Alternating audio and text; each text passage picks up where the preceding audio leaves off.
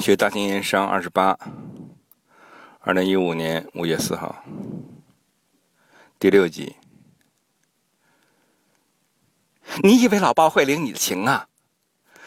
你拿了他的银案，老包要是使个坏，到时候就不还你银子，你看你该怎么办？那就眼睁睁的看着他倒下，救他就是救自己。其实我关心的根本就不是捐书银子，我担心的是扬州盐商的性命。你想想，阿克占这捐书交不上，他不会善罢甘休。他从一个他从一个封疆大吏一抹到底，他就不想东山再起。现在捐书再不帮衬点到时候谁帮我们自己？你既然都想的那么明白了，干嘛还垂头丧气的？我一我一个人明白有什么用？累了。哎，哎，哎，哎，老爷，老爷，青麻头来信了。当年。太夫人过世的时候，两江总督张瑞送了二十万两电衣。两江总督张瑞送了二十万两电衣。我当时没说什么，可是他自己多心，又追加了二十万两。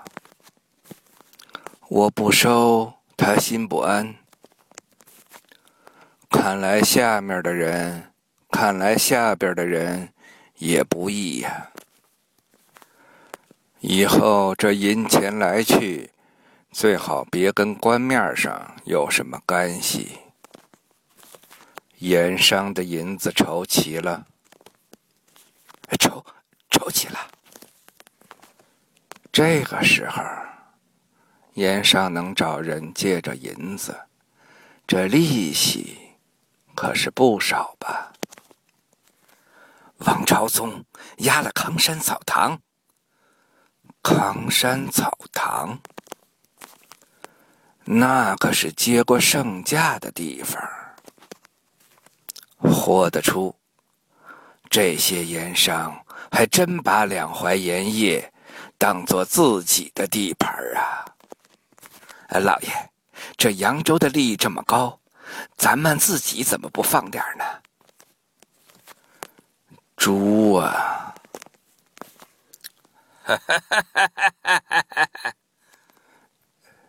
大人，查点完毕，总共七十万两。呃，好，这第一笔捐书终于如期筹集呀！各位总商忠君敬公之心。我阿某佩服，马总商，还得劳你送往京城。呃，多谢阿大人恩典。明儿我就摆桌酒席给大家庆功。各位也辛苦了，请先回吧。汪总商，请留步。一会儿回去就让何先生拟折子，奏明皇上。必有恩赏。要说恩赏，阿大人是当之无愧。看来汪总商这气儿还没消啊！不敢，其实没你那同伙，这捐书我还真没辙。哼哼哼哼哼哼哼，哼哼哼，哼哼哼哼哼哼哼。阿大这戏演的是真好啊！说实话，这扬州盐务还真离不开汪总商。我要谢你。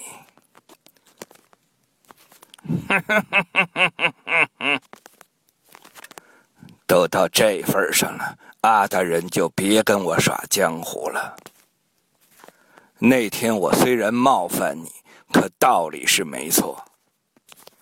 再这么搞下去，你就真成了孤家寡人了。我就喜欢你这种性格，率性。尽管你当众让我下不来台，但我不计较。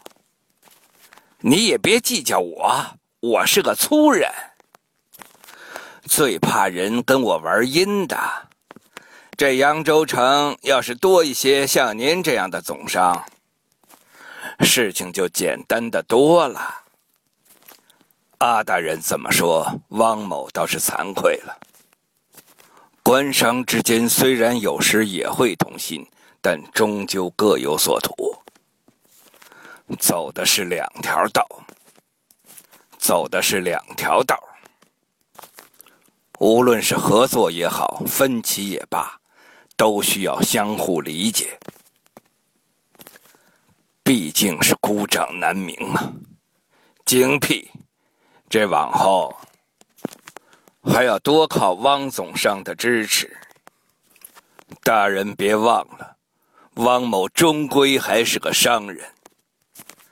抚摸着一箱箱，抚摸着一箱箱捐书银子，阿克战很有些。成就感，阿克战很有些成就感。抚摸着一箱箱捐书银子，阿克战很有些成就感。这一个月来，他千里走单骑，深入虎穴，硬是把这块硬骨头，硬是把这块硬骨头给啃了下来。但是如果盐商内部依然是铁板一块，他阿克战永远是孤家寡人。他阿克战永远是孤家寡人。江西引岸的画转，打乱了盐商的阵脚。好戏还在后头。军书已经筹集了七十万两，还差三十三万两。朝廷给的时间还有两个多月。银子呢，要运往四川。上次各位推举汪某去江西行演，由马总商的绝港盐，由马总商的绝港盐厂出盐，鲍总商出建昌府的引案。对，朝总啊，这苦差事大家大伙心里都有数。这苦差事由你一个人担着，大伙心里都有数。你劳苦功高啊，我们大伙心里都有杆秤啊。你们说是不是啊？有本事你们就自己去啊！话不能那么说吧？建昌府也是我辛辛苦苦打下来的江山，平白无故就丢了。怎么没人来哄哄我呀？哎呀，老包啊，鲍总商，只要你一个人能拍着胸脯把这事儿扛住，我立马去找阿大人，把引案还你。拿阿克战来压我，他算个鸟啊！我怕他。老鲍，今天大伙都在这儿。汪某也把话挑明了：若是你鲍以安敢担当，建昌府引案，我现在就还给你。不要以为塞个汤团就能堵住我的嘴。